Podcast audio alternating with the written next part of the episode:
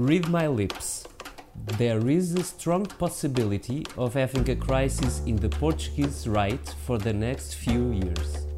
Foi assim mesmo, em inglês de comentador, que Marcelo decretou a crise na direita e perspectivou uma vitória ainda mais forte, even stronger, para o Partido Socialista nas próximas legislativas. Listen carefully. This is the president. The Socialist Party has strengthened its position, and who knows if it will happen even in a deeper way in the next parliamentary elections. There is a strong possibility of having a crisis in the Portuguese right uh, for the next uh, few years. Rui Rio, que só gosta de ouvir em alemão, fez-se desentendido e respondeu em português que a crise não é dele, é de todos.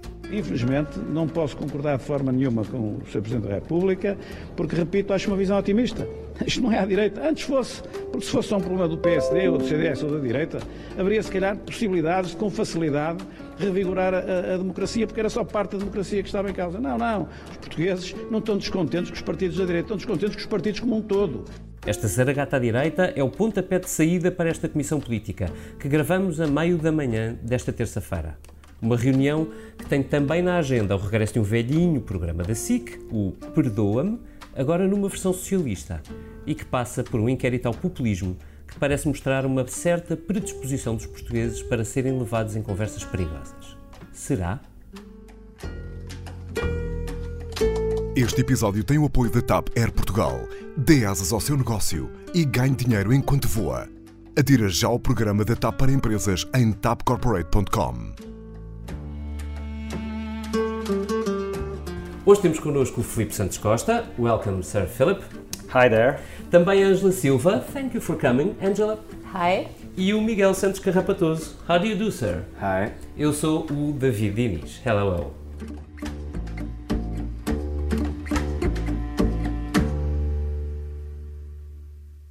Angela, comece por ti. Isto é uma conversa para um presidente? Olha, isto é um, sobretudo o maravilhoso regresso do mais autêntico Marcelo Rebelo de Sousa e, e, depois já vamos saber se é ou não uma conversa para o Presidente. Eu acho que é o regresso do mais maravilhoso Marcelo Rebelo de Sousa porque é o regresso do analista.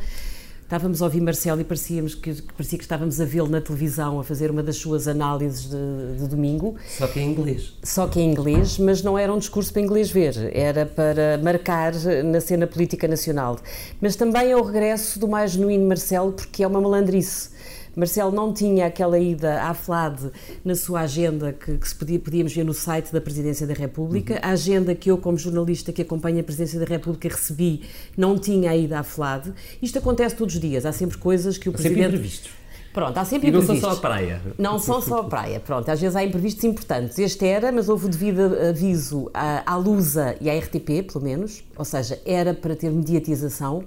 E depois o Presidente faz um discurso importantíssimo, que vai marcar os próximos meses, pelo menos daqui até às eleições, e se calhar mais ainda depois das eleições legislativas. Se isto é um discurso para o Presidente, não, é um discurso fora da caixa, mas também não será a primeira vez que o Presidente Marcelo pisa o risco. Uh, e aqui eu acho que ele pisou o risco, porque de certa forma ele antecipa quase o resultado das legislativas e com isso dá uma enorme uhum. pantofada na direita. O PSD e o CDS, no fundo, uh, ficam a saber que Marcelo já não espera nada deles e essa mensagem passou para o eleitorado. Isso é forte, é politicamente incorreto, ele pisou o risco. E depois, uh, acho que ele também. Uh, ele decreta a morte da direita, não é? Quer dizer, mais vale não ir a eleições legislativas, está mais ou menos descrito nas estrelas do presidente que. Sim, não, ele depois dá aquela cambalhota cá fora, quando lhe pergunta, ele começa a recuar. Aliás, eu acho que Marcelo provavelmente ainda vai recuar mais um bocadinho. Marcelo faz muito isto, dá um golpe duro e depois começa a autocorrigir. Uh, ele cá fora disse: Bom, ainda não, ainda não, as legislativas ainda não aconteceram, temos que esperar pelos resultados, temos que ver o que é que, o que, é que resulta. Agora, claro que a mensagem passou, ele não espera nada da direita. Isso não é novo. Eu acho que Marcelo Rebelo de Sousa vive angustiado com o Estado da direita desde que chegou a Belém. Uhum. Uh, foi sempre um dos seus dramas, foi não ter a tal oposição firme e clara que ele foi pedindo em sucessivos discursos ele ficou angustiado com a forma como Rui Rio entrou em cena, quando se foi encontrar com António Costa, em vez de ir falar com Assunção Cristas. Ele sonhou sempre com dois partidos de centro-direita a falarem mais ou menos a mesma linguagem. Ele tem o sonho de uma AD. Ele, ele ficou... quando foi líder do PSD, foi a primeira coisa que fez, não é? Foi Exatamente. E, aliás, caiu porque ela não funcionou. Exatamente. Portanto, a AD e ele são, são, uh, ligam, ligam, faz, uhum. fazem parte do mesmo, do mesmo ticket, não é? Ele depois ficou angustiado quando viu Santana Lopes sair do PST, porque ele percebeu que isso era mais um sinal, independentemente do que Santana valha ou não valha, mas isso era um sinal de que se tinha uma crise profunda no seu próprio partido, no PST. E, e, portanto Marcelo já não tinha, já não dava muito o benefício da dúvida. Também nunca acreditou muito na, naquele ar leve e fresco da Assunção Cristas. Isso foi deu bastante gás durante bastante tempo, ainda deu bastante gás à Assunção. Aparentemente essa, essa, esse empurrãozinho não chegou para coisa nenhuma, não. Não chegou. Eu acho que Marcelo estava muito descrente e muito desanimado com a direita e depois acho que estas eleições foram de facto uma oportunidade para ele. Eu acho que ele aqui também vislumbra uma oportunidade. E vislumbra uma oportunidade isso, é? para si próprio. Tu no domingo escreveste que, que Marcelo com isto também se posiciona como elemento central da próxima legislatura. Antecipando a queda da direita, ele posiciona-se como o presidente que fará o contrabalanço, se quiseres assim, de, ele do governo isso, de esquerda. Ele diz isso, ele diz isto para o presidente. Isto significa que o presidente tem que assumir o papel de, quem equilibra. E tu daí lês um anúncio de recandidatura. Houve, eu acho que se Marcelo não se recandidatasse era verdadeiramente teres um coelho assaltado uma cartola, quer dizer, acho que é, é impensável imaginar que Marcelo não, não se recandidata e acho que ele aqui está um pouco a somar argumentos, porque ele no fundo ele foi lamentando a dúvida. Às uhum. vezes era candidato, outras vezes não sabia, outras vezes tinha os netos, outras vezes... eu acho que é genuíno que numa personalidade como Marcelo Rebelo de Sousa tenha havido dúvidas e se calhar de vez em quando ainda haja dúvidas, porque ele gosta muito da vida, tem muita coisa para fazer e quem gosta muito da vida e tem muita coisa para fazer e consegue inventar outras tantas mais. Uhum. Provavelmente também acha redutor estar 10 anos no mesmo sítio a fazer a mesma coisa. Deixa-me só perguntar-te mais isto que eu tenho curiosidade em, saber o que é que tu pensas. Um, com isto, de alguma maneira, Marcelo não está também a dizer às pessoas que podem votar em António Costa tranquilamente porque ele estará lá para, para contrabalançar? Ah, eu acho que essa é a leitura que António Costa fará. Acho que no PS há muita gente, sobretudo na ala esquerda do PS, que não gostou disto e que vai querer parar para pensar se é plausível o PS apoiar uma recandidatura de Marcelo Rebelo de Sousa, porque no fundo ele está a dizer que se for necessário será oposição. Uhum. Embora eu acho que ele nunca será uma oposição como Mário Soares foi a Cavaco Silva, porque não está nos genes dele. Uhum. Ele não é isso, ele não é um homem de, de confronto, confronto, aberto. Portanto, acho que ele nunca será um Presidente da República oposição à séria como, como o Soares foi. Agora, ele está a dizer que se for necessário ele preenche o vazio da oposição e, portanto, eu acho que há uma ala do PS que não vai gostar disto e vai ter muita dificuldade em apoiar uma recandidatura de Marcelo. Acho que António Costa, que conhece muito bem Marcelo, com quem fez uma dupla que funciona muito bem e que, e que gosta de desafios, eu acho que António Costa não vai ter medo e uhum. vai até vislumbrar aqui exatamente o que tu disseste, que é assim, não há problema, votem em mim, se eu tiver uma maioria esmagadora, está cá o outro senhor para compensar. Já eu tenho muita curiosidade de ouvir o Miguel sobre isto, mas antes ainda quero ir ao Filipe e perguntar, uh, alguém conseguiria evitar esta crise na direita? Ou era inevitável? Há, uma, há um plano inclinado na direita. A direita está em plano inclinado desde que desde o pós-troika. Uh, uhum. E, portanto, se a pergunta é se outro líder do PSD faria melhor do que Rui Rio, por exemplo, uh, a resposta é talvez sim. Dificilmente evitaria uma crise. Uhum. Uh, porque, ao contrário do que Rui Rio quer fazer, quer fazer passar, há mesmo uma crise na direita, é bastante evidente. Não é uma crise do, do, do, do regime. Rui Rio há, há, há 20 anos que fala da crise do regime. Eu não vejo uma crise do regime. Eh, haveria uma crise do regime em Portugal e depois Rui Rio tem, tem, tem uma série de teorias, eu posso expô-las de cor porque elas são sempre as mesmas e aquilo é um discurso repetido há bastante tempo. Uh, Rui Rio diz, a ditadura durou 40 uhum. anos, vivemos em democracia há 40 anos, há fatores de erosão e tal como a ditadura caiu de podre, também o regime democrático pode cair de podre se não fizermos alguma coisa, blá blá blá. blá. Pronto. Pois há sempre um problema, que é, ele não explica o que é que ele quer fazer. Nunca. Em concreto, Tirando para contrariar. Votos, chegou a dizer uma coisa do tipo: os votos em branco devem ter lugares. Não, ele ideias vai lançando muitas. O problema é que depois, quando queremos confrontá-lo com elas, ele recua sempre e não era Sim. isso que ele queria dizer. Foram os jornalistas que o interpretaram assim. mal e estão a manipular as palavras dele. Para, eu lembro-me de eu ter ouvido durante muito tempo a dizer que o, o maior choque vitamínico que o regime poderia ter para se, eh, para se recompor seria a regionalização. Mas se lhe perguntares hoje se ele é regionalista, ele jura que não. Quer é estudos É? Uhum. E depois, noutras vezes, diz que é preciso mudar o sistema eleitoral, então, mas que sistema é que propõe? Ah, não, eu não proponho, tem que se estudar como é que se revê o sistema eleitoral. Depois, outras vezes, diz que isto só lá vai pondo os juízes na ordem, pondo a justiça não sei quê, uh, fazendo com que os jornalistas uhum. sejam bem comportados, enfim. Ele tem uma série de ideias mais ou menos autoritárias e mais ou menos soltas, uh, que depois nunca, nunca fazem realmente um programa. Uh, e isso até seria interessante se ele tivesse se ele tivesse um programa de. Mas eh, estamos a, estamos a, estamos a, a dispersar-nos. Um, mas o, o, é evidente que há uma crise na direita. E, e, a prova disso é, é, só fazer o exercício de pensar nas perspectivas da direita nos próximos atos eleitorais e nas hipóteses de, de liderança para a direita eh, depois do, do previsível derrota nas, nas, nas, nas, legislativas de outubro. É que, é que, não é só a questão de uh, o PSD vai, vai ter um.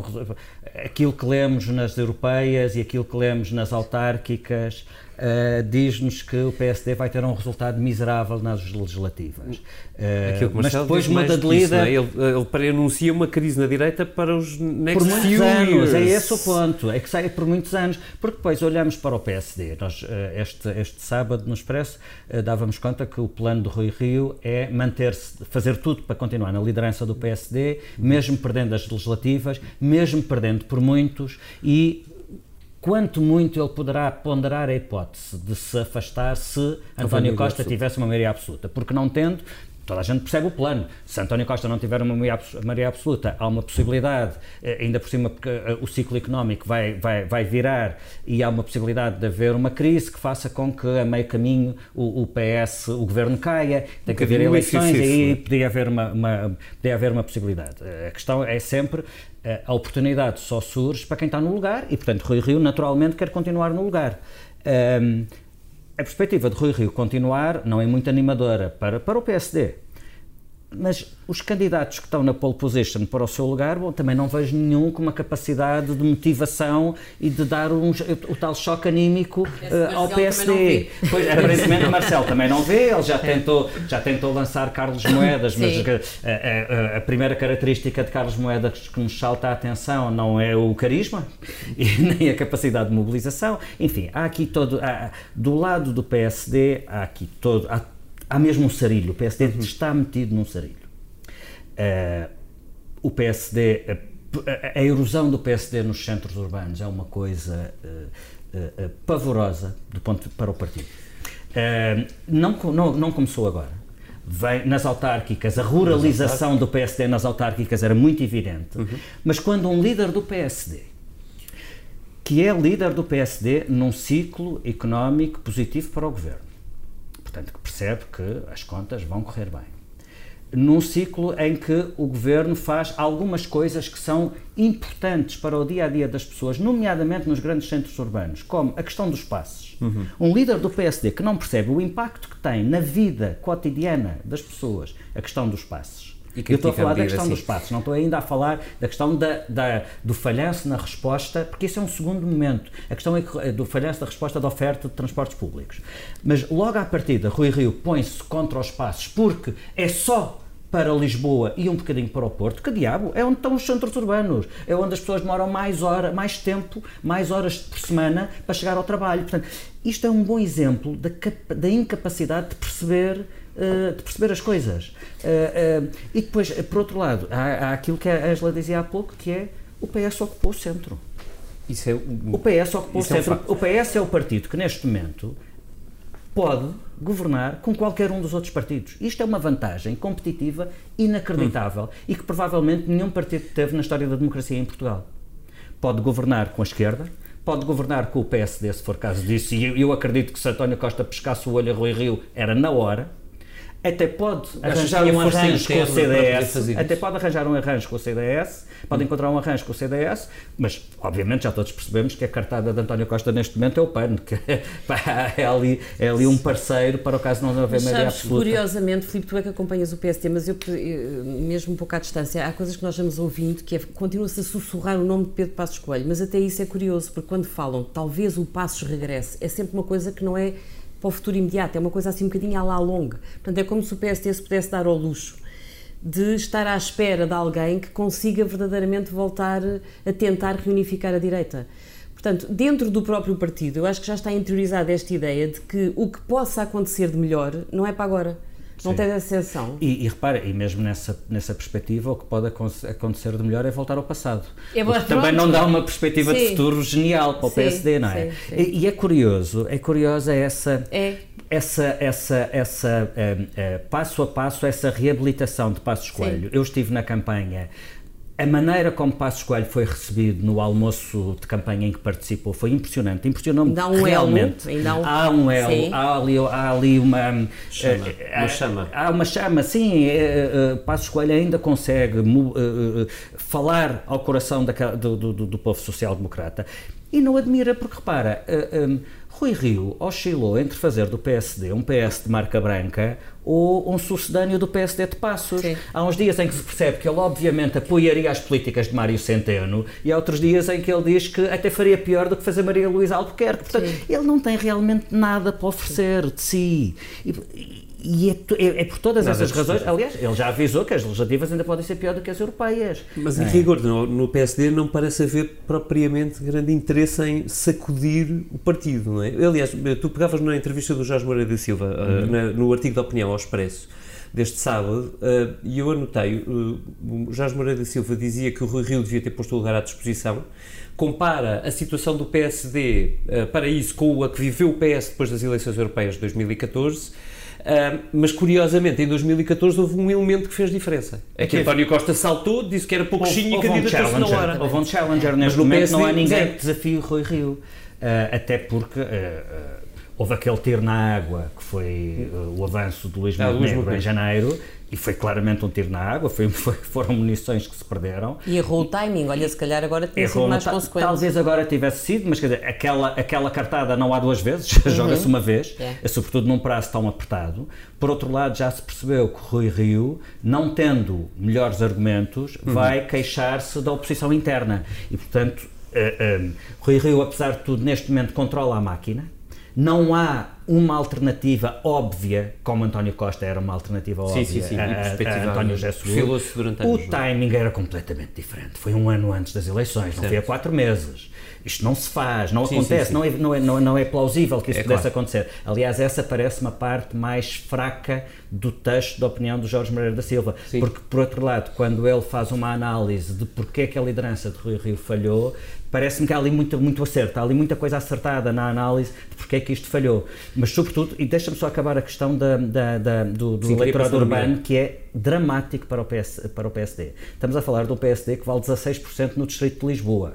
Não se ganham eleições, nem sequer se, nem sequer se morde as canelas ao vencedor com 16% no distrito de Lisboa e 23% no distrito do Porto. Não é possível. E porquê? Porque o eleitorado urbano precisa de uma de duas coisas: ou de soluções para os seus problemas de sempre, ou de respostas para novas preocupações. Soluções para problemas de sempre vão sendo dadas. Mais uma vez, os passos é uma medida emblemática. Há novas questões, o- o- o, eh, a questão ecológica, a questão do animalismo, a questão da habitação, tudo isso são questões novas das quais, curiosamente, o PSD não fala. Porquê? Porque o PSD tem um líder que vive num modelo ultrapassado, num modelo do passado. A, a- a Rui Rio fala muito de si como filho político de Sá Carneiro. Na verdade, ele é herdeiro é do cavaquismo, mas não é, de- não é mas nem sequer é do faro político de Cavaco. É da maneira de fazer política nos anos 90. E o mundo mudou e o PSD não está a conseguir lidar com isso. Miguel. Este, do, Rui- do Rui Rio. Uh, o PS, ouvindo o que ouviu de Marcelo e olhando para os resultados das europeias, um, tem razões para sorrir ou para tremer? Acho que tem razões para sorrir, tanto pelo que o Filipe e a Ângela foram dizendo, eu acho que as declarações de Marcelo desgastam mais a direita do que, do que ajudam, é? No curto prazo, não é? no curto prazo pelo menos. Uh, e acho que António Costa convive muito bem com, com o Marcelo opositor, não, não foi problema até agora, houve, ali, houve momentos algo sensíveis, a questão dos incêndios foi, foi duro para o Governo, tanques foi duro para o Governo, mas faltando a oposição no Parlamento, se, for- se a oposição fosse ao Marcelo, eu acho que os dois se entendem bem e, portanto, não é por aí que haverá problema. Perguntas: uh, será um problema para o PS justificar um eventual apoio à recandidatura de Marcelo Rebelo de Sousa? A Ângela já escreveu no Expresso. O PS não tem que, que apoiar abertamente uh, ah, é fazer Marcelo um como fez nas é fazer. É fazer-se morto, dizer que não tem e melhor cada um seu, e cada um escolhe, escolhe o seu. candidato. A questão está resolvida e perfeitamente resolvida. Não acho que seja um Uhum. problema. Acho que as palavras de Marcelo uh, foram muito duras para a direita. E, e, e para, para pegar um bocadinho que dizia o Filipe, são duras porque de facto são verdadeiras. Nós não vemos um, um, um, programa à direita, não, vemos, não sabemos o que o PSD defende sobre política fiscal, não sabemos o que é que o PSD defende sobre habitação, não sabemos o que é que o PSD defende sobre ambiente, não sabemos nada. Até uh, passaram quantos, quantos tempos desde quanto tempo desde um ano e meio, um ano e meio. cinco meses. Eu até agora não sei o que pensa o PSD sobre isso. E são questões, estando no governo tão bem, uh, tão bem, pelo menos a percepção queria, é positiva. Eu queria perguntar-te sobre isso, que é apesar de tudo, olhando para os números, é, é, é um bocadinho estranho. Que nós, vamos fazer este exercício. A direita junta não chega a 30% dos votos, ok? O PS não chega a 34%. Portanto, eles os dois, estes dois blocos juntos, que eram o antigo arco da governação, neste momento conta nem, nem dois terços do, dos votos. Portanto, há, há todo um centro que de repente parece não existir. Isso com base nas Se quiseres resultados 22 europeias. PSD, sim. 22 Só PSD, uma cautela 34 também PS. para- Estamos a falar de 56% não é? do, Acho- do eleitorado. Como, sempre, como centro ainda é qualquer coisinha. Não, é Aí mais do que noutros países, muito menos do que já teve. É menos do que já foi, mas ainda é Muito qualquer menos. coisinha. Mas há, haverá E um- é um centro bastante desequilibrado, é que esses 56, julgo Uhum. eu, eh, são, estamos a falar de 34, de 33 do PS e 22 e, Sim, e sim, a qualquer diferença coisa do PSD é quando tens uma diferença de 10 pontos percentuais, há um partido que, está, que ocupa o centro. Há um. Mas, sobretudo, sabes, o que me faz confusão é quando tu tens o PST com 21 e o, e o CDS com 6, e portanto os dois juntos chamam 28, a sensação que tens é que isso. Há um eleitorado que não foi para lado nenhum. Porque assim, se esse eleitorado de centro-direita tivesse votado na Aliança ou na Iniciativa Liberal, provavelmente esses partidos tinham crescido e não cresceram para- de forma visível. E também não fugiram para o PS, porque senão o PS tinha tido muito mais do que, do que os parques de 33%. Mas nem se rendem ao PS, nem têm motivação para votar numa Não. alternativa à direita. O que é que esse eleitorado vai fazer é a minha grande dúvida nas legislativas, porque lá, esse eleitorado tem duas coisas, portanto, ou desespera completamente e diz não, concordamos com Marcelo Rebelo Sousa, a direita não tem cura nos próximos tempos e então mais vale votar no António Costa, Acho que a porque é será melhor ter uma maioria absoluta do PS do que ter o PS a ter que se casar ora com o PAN, ora com o Bloco, ora com o PC, ora seja lá como for, ou então, em vez de desesperarem, decidem esperar. E, portanto, querem ver uma crise profundíssima no PSD para ver se dali renasce alguma coisa depois das legislativas. Eu- essa é a minha grande Esse é o dúvida. Mas aí o que é um bom eleitorado faz? exemplo. Mas se, é- se Espera acontecer... ou desespera? Ouve lá, podem dar a maioria absoluta ao Costa. Ou podem cavar mais fundo a cova no na, na direita para que daí depois seja preciso surgir, seja um passo, seja Bem, quem for. Mas aí, a traz, segunda, é? mas aí traz uma prova de que uma crise na direita não equivale a uma crise de regime. É que o regime será suficientemente maduro para, se for caso disso, Uhum. o PSD se partir em dois, o CDS se recompor eh, e, e- e o sistema partidário eh, evoluir para outra coisa qualquer. Eh, eh, aliás, há pouco, naquela questão, é uma crise de direita ou é uma crise de regime? Não há uma crise em Portugal diferente da que há nas outras democracias ocidentais. Eh, há um cansaço da democracia, há, há, uma, há um apelo de teorias populistas, há, tudo isso acontece. Eh, mas em Portugal não há, não há nada de especificamente português eh, nesta suposta crise de regime. Não, aliás, Há, especificamente sim, português parece curto, não é? Para aquilo que vemos é alguns Há, outros países. isso sim, uma crise à direita que o regime pode ser pode, pode ter eh, robustez suficiente Uhum. para resolver. Pá, se for caso disso, o PSD, como o conhecemos, acaba e passa a ser outra coisa qualquer. Meanwhile, como diria o Sr. Presidente, mais à esquerda, três anos e meio depois de chegar a Primeiro-Ministro, António Costa chegou, uh, resolveu dizer-nos que o estado dos serviços públicos não é aceitável. Não satisfeito, Pedro Nuno Santos, que gosta de ultrapassar Costa pela esquerda, decidiu pedir-nos desculpa. Foi assim. As minhas palavras vão no sentido de endereçar um pedido de desculpas às pessoas cujo dia a dia é afetado pelas supressões e atrasos nos comboios urbanos e suburbanos. Miguel, queres lembrar-nos a definição de contrição que usaste na edição de sábado do Expresso? Ou melhor, isto é uma contrição ou é uma tática? Uh, parece ser uma contrição, está muito longe de ser uma contrição. Um, António Costa faz aqui algo que, é, que, que, ele sabe fazer tão bem, que é antecipar as jogadas dos adversários. sabendo que a campanha eleitoral vai ser marcada pelas críticas da direita e da esquerda em relação à qualidade dos serviços públicos, ele vem dizer não, votem em nós, na próxima é que vai ser, se ganharmos e se tivermos um resultado espetacular, os serviços públicos vão ficar todos supimpa, vamos investir como se não houvesse amanhã. Uh, isto depois de quase quatro anos a responder à oposição e a responder à esquerda e à direita, mais uma vez, com números. Sempre que alguém se queixava do SNS, eram os tais 100 mil profissionais de saúde contratados. Quando alguém se eh, queixava dos transportes, é porque nós fizemos o maior investimento ferroviário dos últimos 100 anos. Quando a direita ousava queixar-se de alguma coisa, a culpa era do Passos. Portanto, no final de quase 4 anos, de repente, António Costa percebeu que tinha um problema e, e começou a jurar que vai, que vai correr tudo bem. a estratégia só é inteligente, eu acho que vai resultar, porque lá está, e mais uma vez nós falamos disso, que a direita está tão desgastada e a esquerda tão comprometida com esta solução que dificilmente conseguem arranjar um discurso que depois passe. Como é que a direita agora vai, vai dizer não, vocês falharam, ah, mas o governo anterior não tinha investido o suficiente ou tinha desinvestido muito e a esquerda esteve tão comprometida, apoiou todos os orçamentos, como é que vão justificar agora uhum. que, que, que, de repente acordaram com um país a cair aos pedaços, não é? A minha dúvida no, no que diz respeito ao discurso do investimento, e que é uma, podemos começar por ti, Miguel, mas, mas já agora gostava de vos ouvir, é se, neste caso em particular, um, a solução para o desinvestimento que tem décadas, mas que obviamente se acentua muito nos últimos três anos, não demora tanto tempo a chegar que isto acaba, que isto tem um risco de ser pago semana a semana pelo governo, porque entretanto não há solução, não é?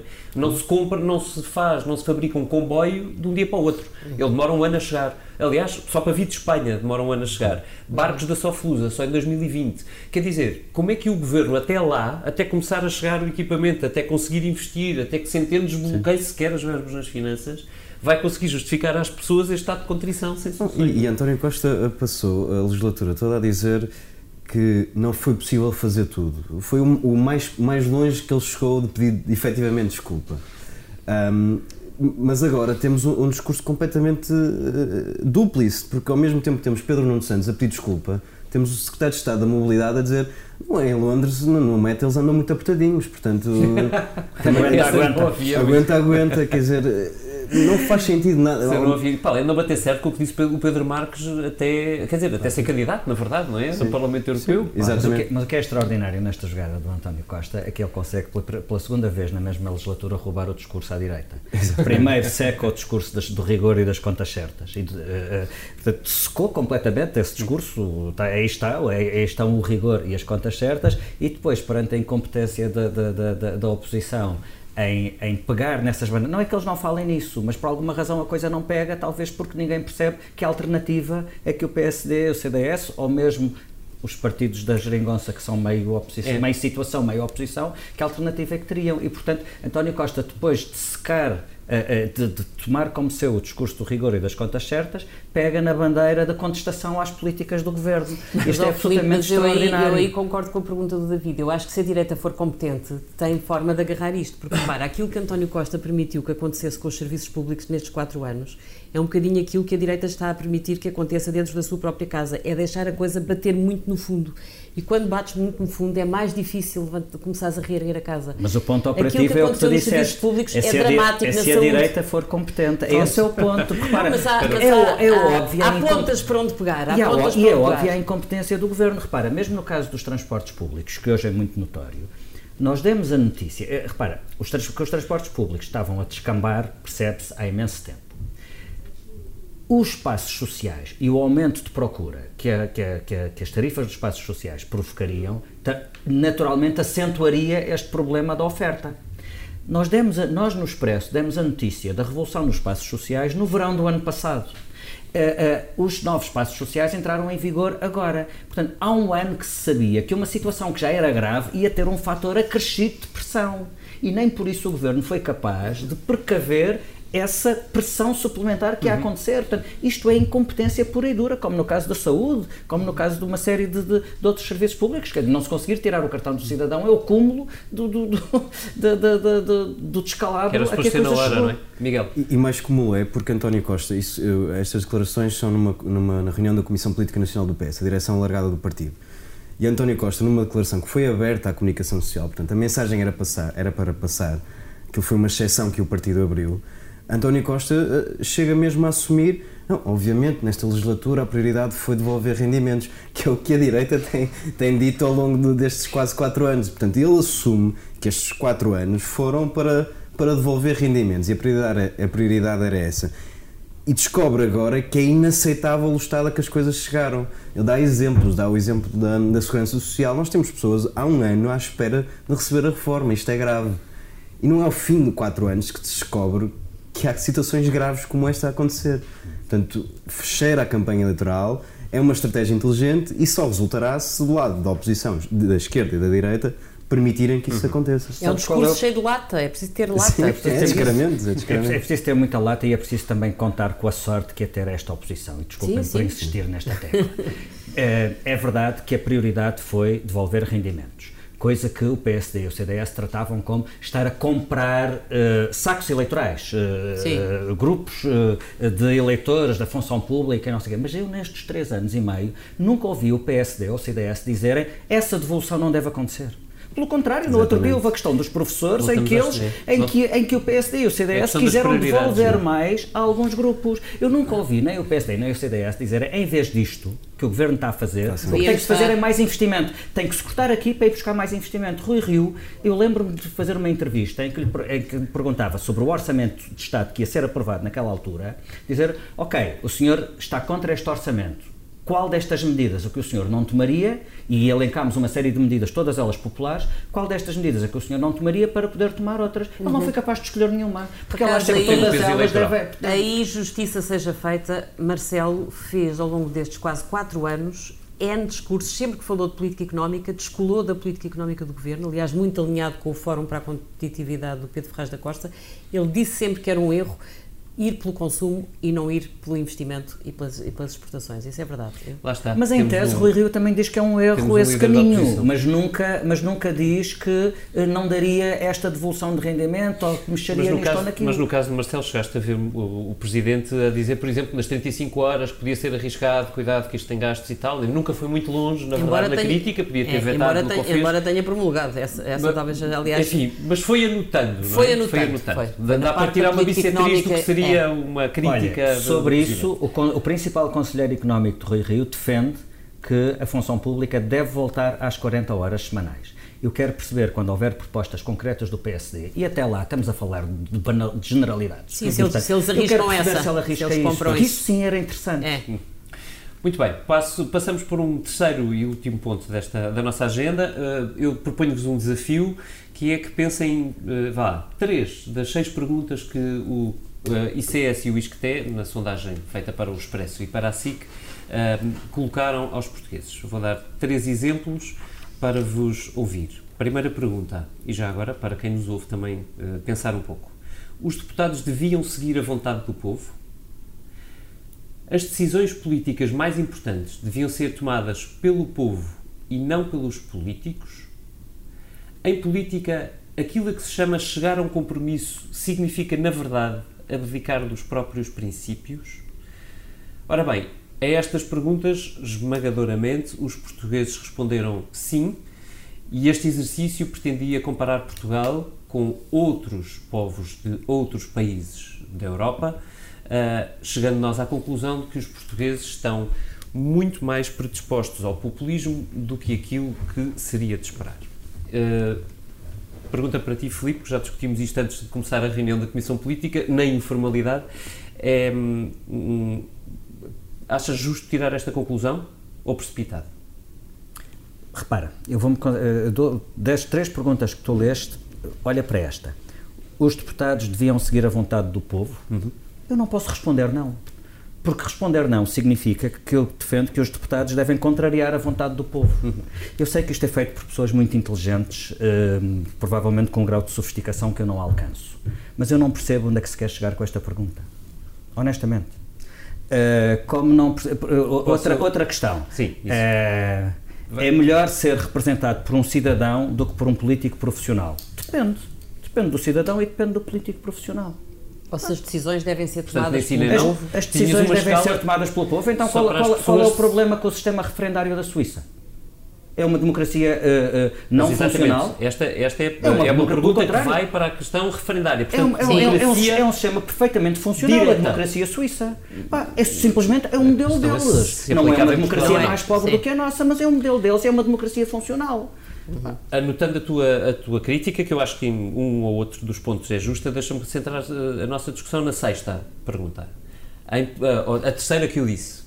Em política, aquilo a que se chama chegar a um compromisso significa, na verdade, abdicar dos próprios princípios. 58% dos portugueses acha que é moralmente errado chegar a um compromisso na política. Comentários. Ângela. Acha que é moralmente errado chegar a um compromisso na política porque não acreditam na. Porque é abdicar de princípios. Porque é abdicar de princípios. É, eu, eu peguei nesta porque esta acho que é menos sujeita a dúvidas de interpretação do que outras. E esta foi, de todas as perguntas, e ou melhor, das respostas às perguntas, foi aquela que me preocupou mais.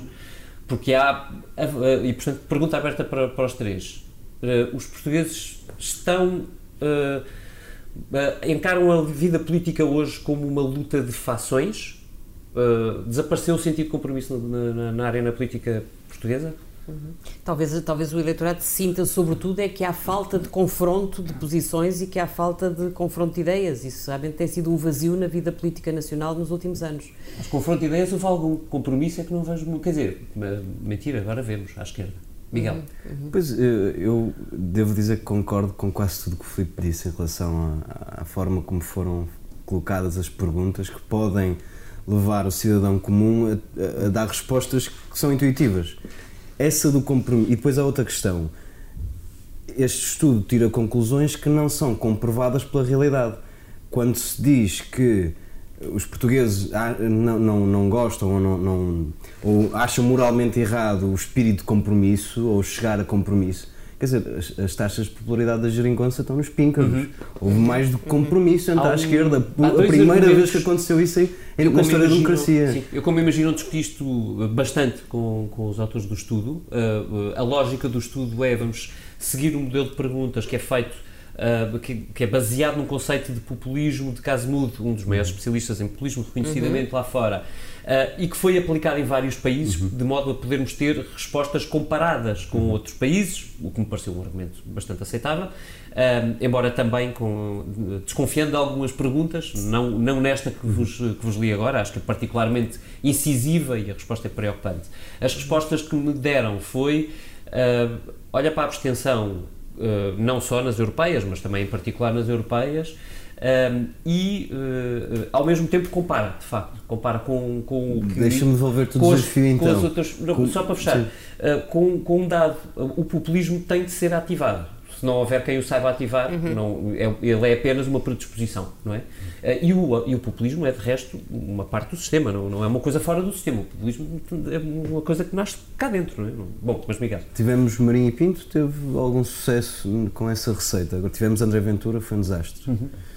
A Associação Cristas e o CDS, que aqui e ali uhum. deram cheirinhos de populismo, foram castigados. Eu tenho alguma dificuldade em perceber como é que esse populismo, sendo ativado não se registra e como é que podemos dizer e concluir que nós portugueses somos muito populistas? Há, há aqui uma, na base deste estudo, uma, uma, uma, definição de populismo que tem a ver com a separação entre dois blocos, a separa, mais do que a separação, a, a, a oposição. A, sim, a hostilidade uhum. entre dois blocos, entre o povo puro e que só quer o bem comum e, e os, e os políticos, esses malandros sim. que só querem fazer as negociatas deles. E repara, e há de facto, uh, em toda a Europa Ocidental há um cansaço em relação à política, há um cansaço em relação. Uh, há, aqui, há uma outra pergunta que também. Uh, que remete para isso, os políticos falam demais e fazem de menos, pois porque as questões são muito complexas e encontrar as respostas é bastante uhum. complexo uhum. e a política é o reino do compromisso. Aliás, a pergunta a que tu referias, se chegar a um compromisso significa abdicar dos próprios princípios, chegar ao compromisso é exercitar a política, é isso. É mesmo, uh, é, em democracia, não é? E o, em democracia. E o contrário disso é uh, haver alguém que toma as decisões por todos, uh, uhum. terra plana, toda, todo, todo, todo, todo o contraditório, terra plana todas as possibilidades, as outras diferenças, as uhum. diferenças possíveis e, e, e toma uma, uma decisão. E quando ouvimos discursos como o de Marinho e Pinto, o discurso de Marinho e Pinto era muito antissistema, era uhum. muito anticlasse política, o da André Ventura, até, até tinha um cartaz do género, queremos que eles continuem a falar e para não fazer nada, e não sei quantos, não sei quantos malandros que estão no Parlamento, isto fazia-se com menos deputados. E há aqui, o discurso de Rui Rio anda muito por aí também, eh, é preciso mudar esta política, temos que fazer isto de outra maneira, uhum. os, os, os políticos...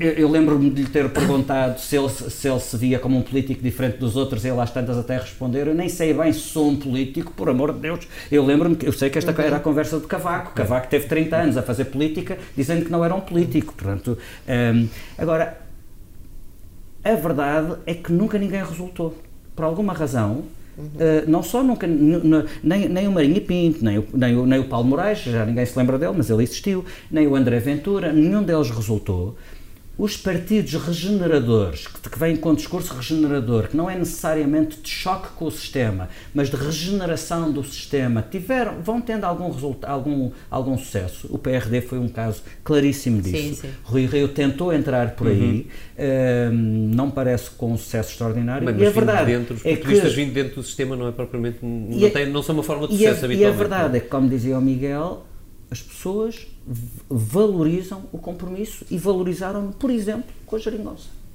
As pessoas valorizam o compromisso, mas eu concordo contigo, a democracia é compromisso, mas a democracia também é conflito, é muito conflito. E, e são escolhas claras, mas antes do dizerem... compromisso tens que ter opções claras. E o problema é que muitas vezes hoje em dia não tens opções não claras. Não tens opções claras. É.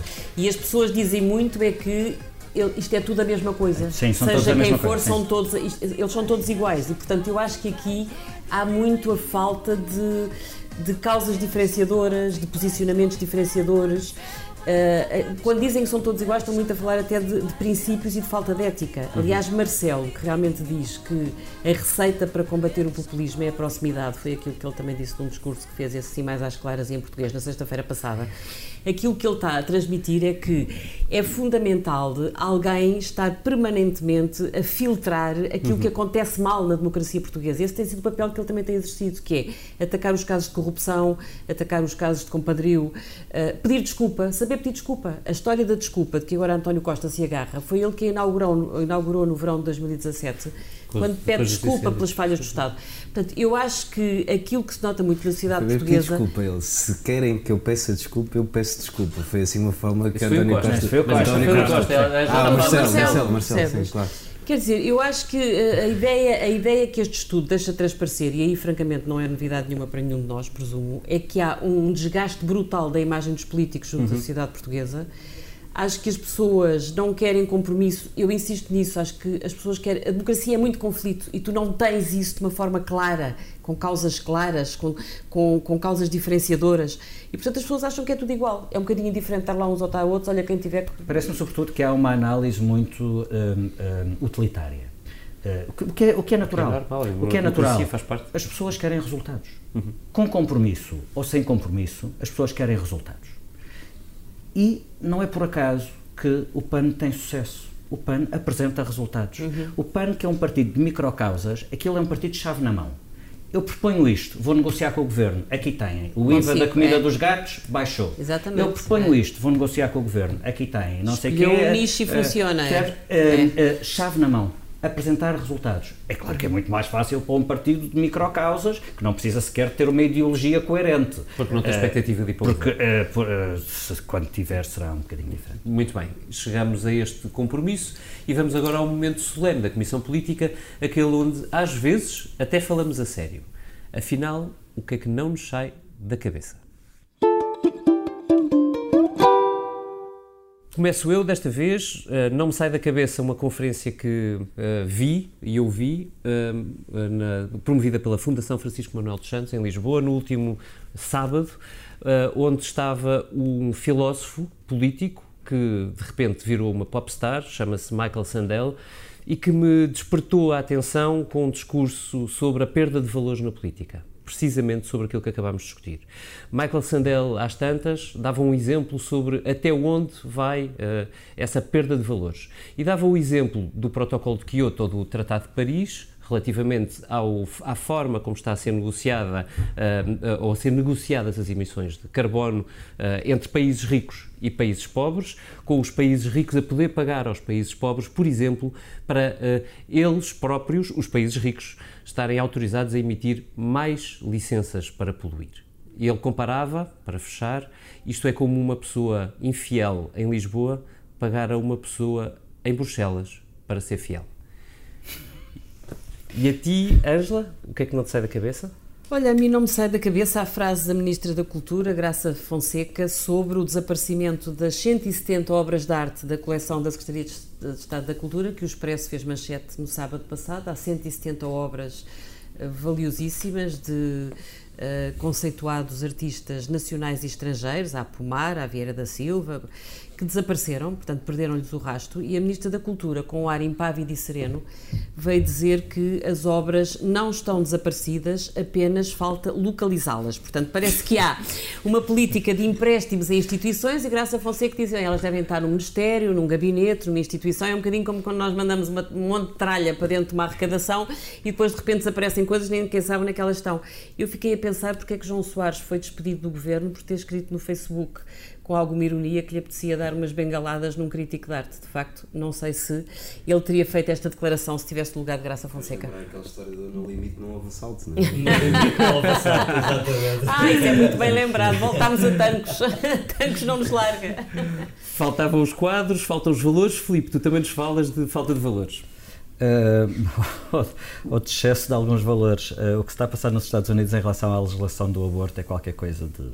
é um retrocesso civilizacional absolutamente impensável. Um, desde o acórdão Roe versus Wade, que está tá sempre a aparecer nos filmes Made in USA, desde esse acórdão que é de 73, o aborto em determinadas condições é um direito constitucional nos Estados Unidos, mas corre o risco de se tornar ilegal, fazendo os Estados Unidos retroceder para normas que são muito mais restritivas do que aquelas que havia uh, até os anos 70. Já houve sete Estados que aprovaram leis para limitar ou abolir esse direito. E a estratégia destes, destes uh, dos movimentos ditos pró-vida é conseguir levar a legislação sobre o aborto ao Supremo, eh, porque agora que tem uma, uma, uma, uma composição mais, mais conservadora, Exatamente. depois das nomeações feitas pelo Trump, o Supremo rever a jurisprudência que autoriza uh, o aborto. Por exemplo, o Alabama aprovou uma lei absolutamente radical que prevê até 99 anos de prisão para médicos que façam operações de interrupção de gravidez, e essa lei não permite a interrupção de gravidez nem sequer em casos de violação ou de incesto. Uh, e nesses casos, a mulher é obrigada a levar a gravidez até o fim. Hoje, li no Guardian uma declaração de uma senhora chamada Kate Gilmore. Ela é a vice-alta comissária da ONU para os Direitos Humanos. Uhum. Ela dizia ao Guardian que esta política, isto que está a acontecer nos Estados Unidos, é uma forma extrema de ódio contra as mulheres que configura tortura. Uhum. A frase dela é: é óbvio que é tortura porque estamos a privar as, essas mulheres de um direito à saúde. Miguel, e a ti? O que é que não te sai da cabeça? Bom, depois de um assunto tão sério e tão importante, de facto, talvez é bom acabar com algum momento de humor e de facto o nosso país às vezes parece um sketch do Monty Python. Um, método, depois da Fertagos, agora é a método de Lisboa que está a retirar cadeiras das carruagens para que toda a gente possa caber alegremente como em Londres, não é? Como em, Como Londres. em Londres, todos é, apertadinhos, é cool, todos em pé. É cool, Londres é cool. Mas, mas de facto é impressionante. Isto não, não foi por falta de aviso. Toda a gente escreveu sobre isso. Tudo que era especialista e não especialista disse que os espaços sociais que os espaços mais baratos criar uma pressão na oferta e o governo disse não, não, não. Iam apresentar uma Isto fatura. vai correr tudo maravilhosamente bem e é só confiar. Pois está, vai, poupa-se no material, assim, não é preciso se E se calhar até dá para fazer uma remodelação lá em casa, uma coisa qualquer. No limite podem tirar as cadeiras todas e arruma muito mais gente. A sorte é que o Governo promete agora mudar tudo. Vamos ao trabalho.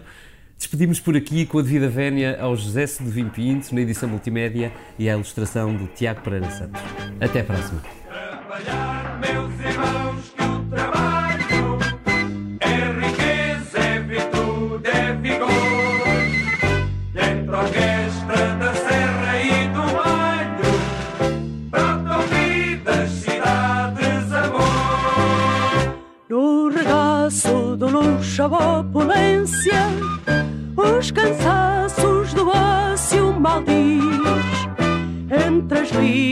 sorri a indigência, com o pão negro se julga feliz. Deus impondo ao pecado fadiga, dá na pena sorrio paternal, o que vence a preguiça inimiga.